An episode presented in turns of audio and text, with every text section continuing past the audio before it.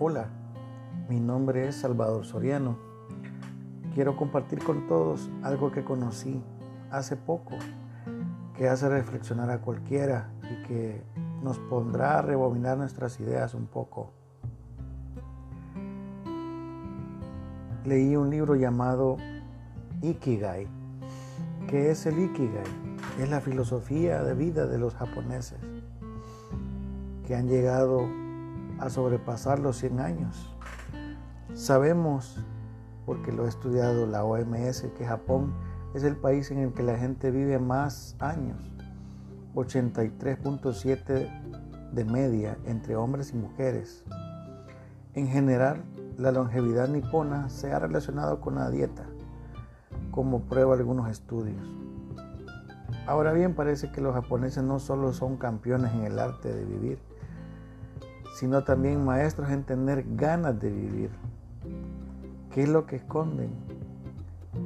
Algo que nos lo han mostrado dos españoles, que podría traducirse como una razón de ser, como un plan de vida. El origen de la palabra ikigai tiene dos raíces, iki, que significa estar vivo, y kai, que hace referencia al efecto de o, el resultado de. Así estas dos palabras juntas dan como producto la razón de ser. La idea la destaparon dos españoles, Héctor García y Francés Miralles, y lo divulgaron en el libro Ikigai, Los secretos del Japón para una vida larga y feliz, publicado en el 2016. Héctor García, un ingeniero valenciano, que vive en Japón desde hace 12 años, y su amigo Miralles, periodista de Barcelona. Juntos decidieron viajar al pueblo de Okinawa, que concentra la mayor población de centenarios del mundo. Entrevistaron a muchos de ellos y cuando les preguntaban por qué tenían tantas ganas de vivir, la palabra que pronunciaban era Ikigai. Todos tenían un ikigai, una motivación vital, una misión, algo que les daba fuerzas para levantarse de la cama por las mañanas, dice Frances Miralles. Tras el éxito del libro, el concepto del ikigai se ha sumado a otras corrientes de bienestar, más o menos exóticas y últimamente de moda, como el igidanés o el fika sueco. Miralles y García también acaban de publicar un segundo libro con un enfoque más práctico, el método Ikigai. Identificar lo que hacemos bien y nos apasiona. El objetivo último del Ikigai no es la felicidad.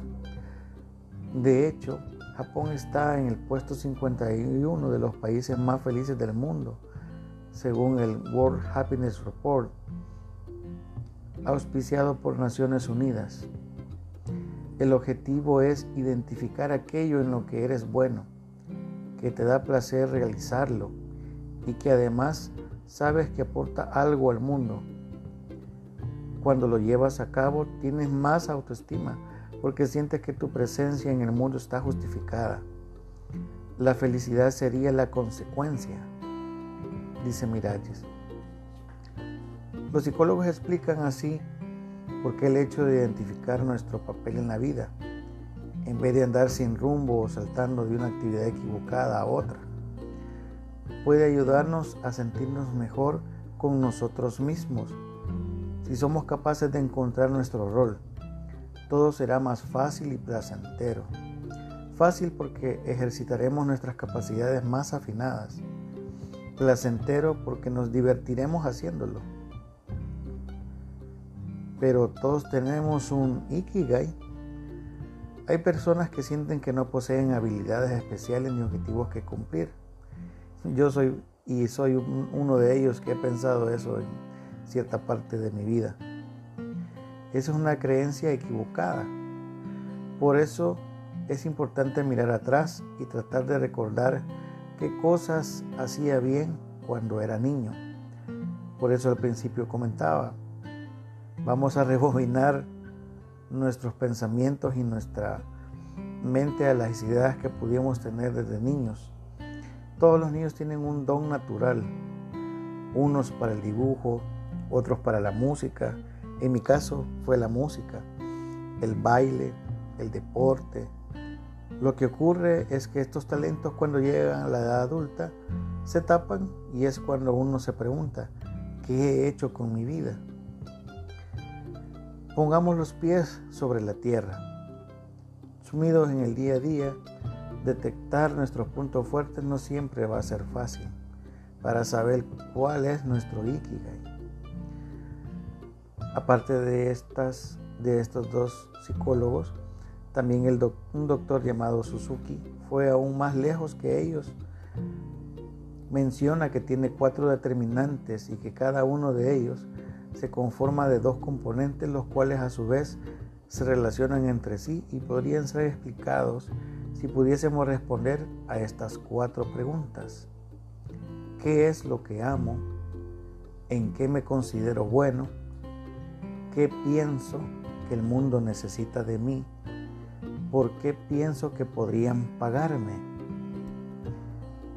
Cuatro preguntas muy específicas y que también debemos pensarlas y concentrarnos muy bien para hacerlas, para poder responderlas.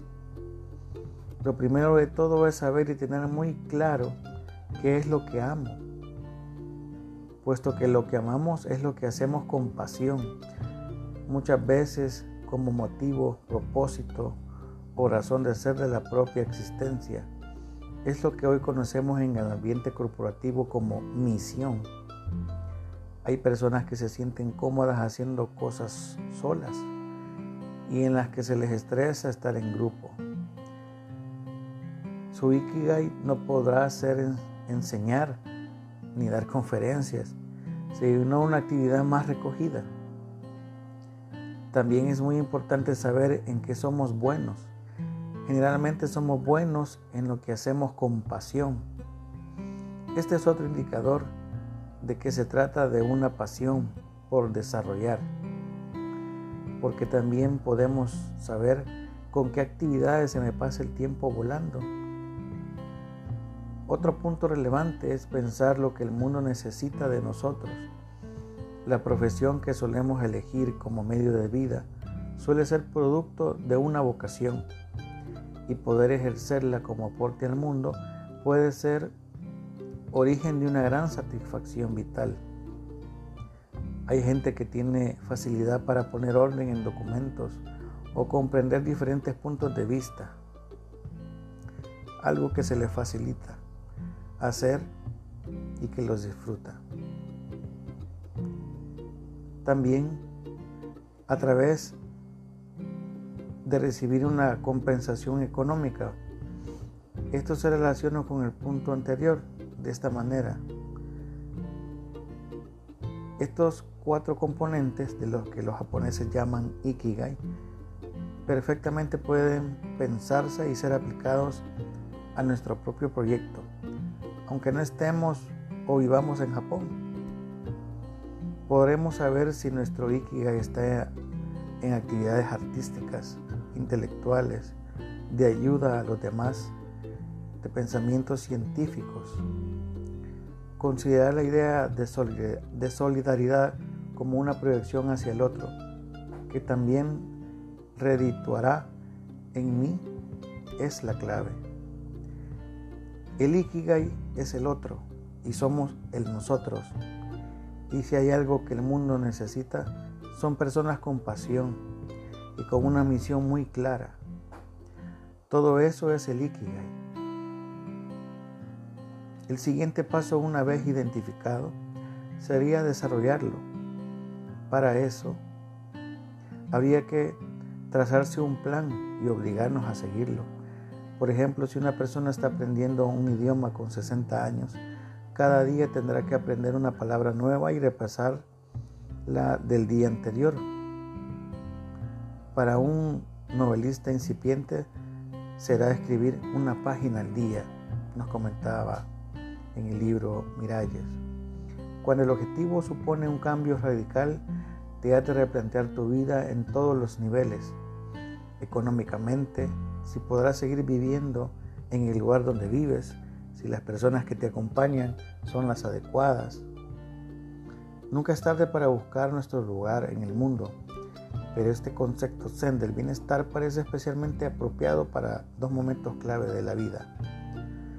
Uno cuando en plena madurez sentimos que debemos reciclarnos laboralmente.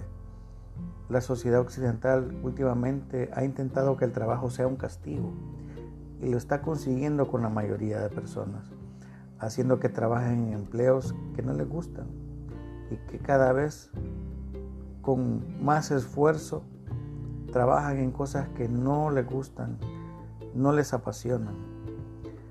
Por ello no es raro ver personas estresadas en nuestro entorno.